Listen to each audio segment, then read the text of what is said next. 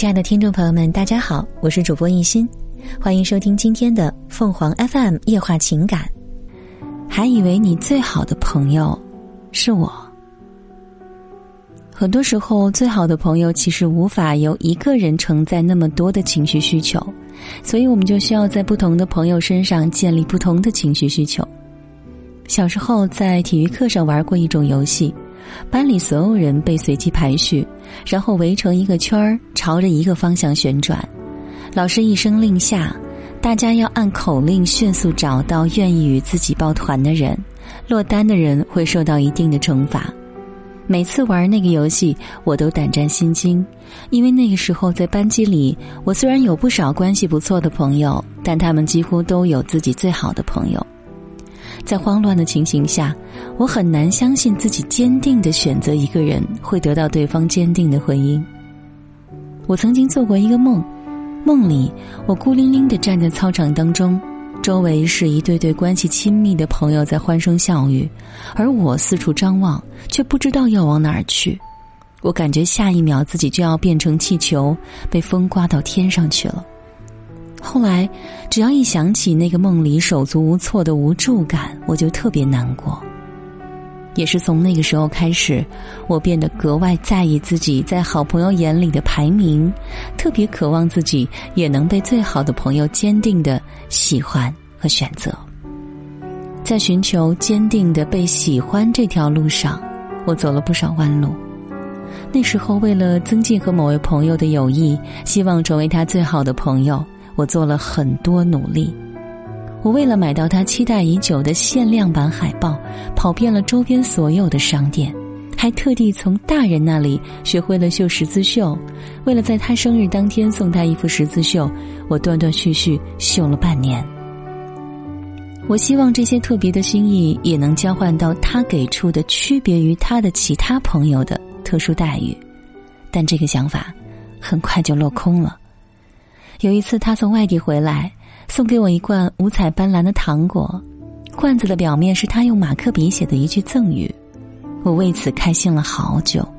把那罐糖果放在枕头旁边，舍不得吃，光是看着就觉得特别甜蜜。后来有一天，我在另外一位和他关系不错的朋友家里看到了一罐同样的糖果，上面也有他用马克笔留下的字迹，我突然意识到。原来那份我特别珍爱的礼物不是我一个人的专属品，瞬间就觉得特别失望。于是，我像一只碰到障碍物就敏感收回触角的蜗牛，渐渐收回了对那个朋友特别供应的喜欢，把它重新归回到普通朋友的行列。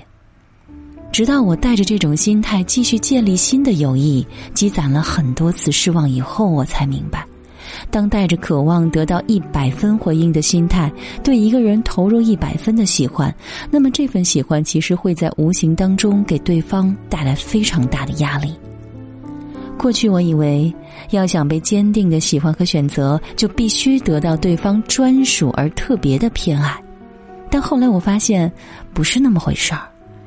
我意识到，当我带着严格的标准。去衡量对方投给我的回应，从而去判断自己有没有被对方坚定的喜欢的时候，总是会失望的，因为我忽视了寻求坚定的被喜欢，并不意味着这份喜欢一定要是专属且特别的。就像那罐儿不只属于我一个人的糖果，虽然它也被送给了其他人，但它同样被寄予了真挚而重要的情感。真正明白这个道理，是在大学时代认识好朋友林露之后。那时候，我和他经常挤在上铺，拉上窗帘猫在里面看恐怖片。看饿了就踩着拖鞋找两辆共享单车，挤到大学城附近的美食广场，点两碗酸辣粉，埋头缩起来，吃到需要互相扶持着才能站起来。这些只属于我们两个人的特殊经历，让我们的关系迅速升温。我以为我们之间的情感连结是独特且不可替代的，但是在得知他面临重大抉择时，有比我更优先的倾诉对象，我陷入了不被需要的巨大失落。当他意识到我的情绪时，并没有急着让我知道我和他的朋友谁更重要，而是提醒我，我的反应可能和恋爱关系当中常说的感情洁癖有关。拥有感情洁癖的人，在对待友情的时候，通常也很难接受自己最好的朋友拥有多个最好的朋友的名额。他告诉我，很多时候最好的朋友其实无法由一个人承载那么多的情绪需求，所以我们就需要在不同的朋友身上建立不同的情绪需求。我们在寻求帮助的时候，选择的优先级并不意味着关系的重要性，因为每一位朋友提供给我们的情绪价值都是独特且珍贵的。所以，如果你也有像我一样敏感的时刻的话，那么我也提醒你，就算不是最佳好友的第一选择，也不要轻易否认自己的独特和珍贵。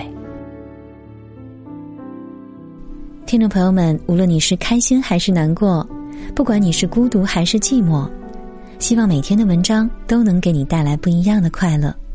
你也可以关注我们的微信公众号“情感与美文”，收听更多内容。我们下期再见。